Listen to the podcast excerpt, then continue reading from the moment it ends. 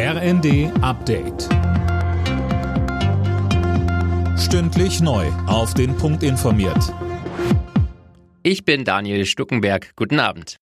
Bundeswirtschaftsminister Habeck stößt mit seinen AKW-Notreserveplänen weiter auf Widerstand. Tom Husse, der Betreiber des AKW ISA 2, hat dem Ganzen jetzt eine Absage erteilt. Ja, in einem Brief heißt es, es sei nicht möglich, das AKW bei Bedarf einfach schnell wieder hochzufahren. Man wisse auch gar nicht, wie das laufen solle. Es gebe keinerlei Erfahrungswerte, so der Betreiber weiter. Habeck selbst zeigte sich verwundert und sprach von Missverständnissen. Es gehe nicht darum, die AKWs ISA 2 und Neckar-Westheim mehrfach hoch und runter zu fahren, sondern einmal zu entscheiden, ob man die Kraftwerke braucht oder nicht, so der Minister. Die EU-Kommission will einen Preisdeckel für Gas aus Russland. Kommissionschefin von der Leyen sagte, wir müssen Russlands Einnahmen verringern, die Putin zur Finanzierung seines grausamen Krieges gegen die Ukraine verwendet. Am Freitag sollen die EU-Energieminister über den Vorschlag der Kommission beraten. Zuvor hatte Kreml-Chef Putin im Fall einer Deckelung der Energiepreise mit einem Lieferstopp von Öl und Gas gedroht.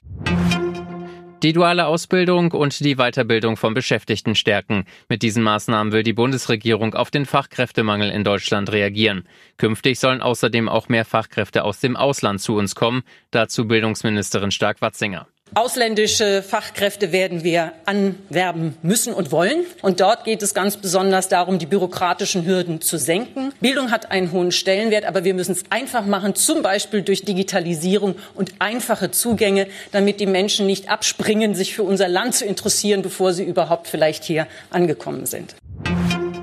Nach dem massiven Fischsterben in der Oder kann das Wasser des Flusses nun wieder uneingeschränkt genutzt werden.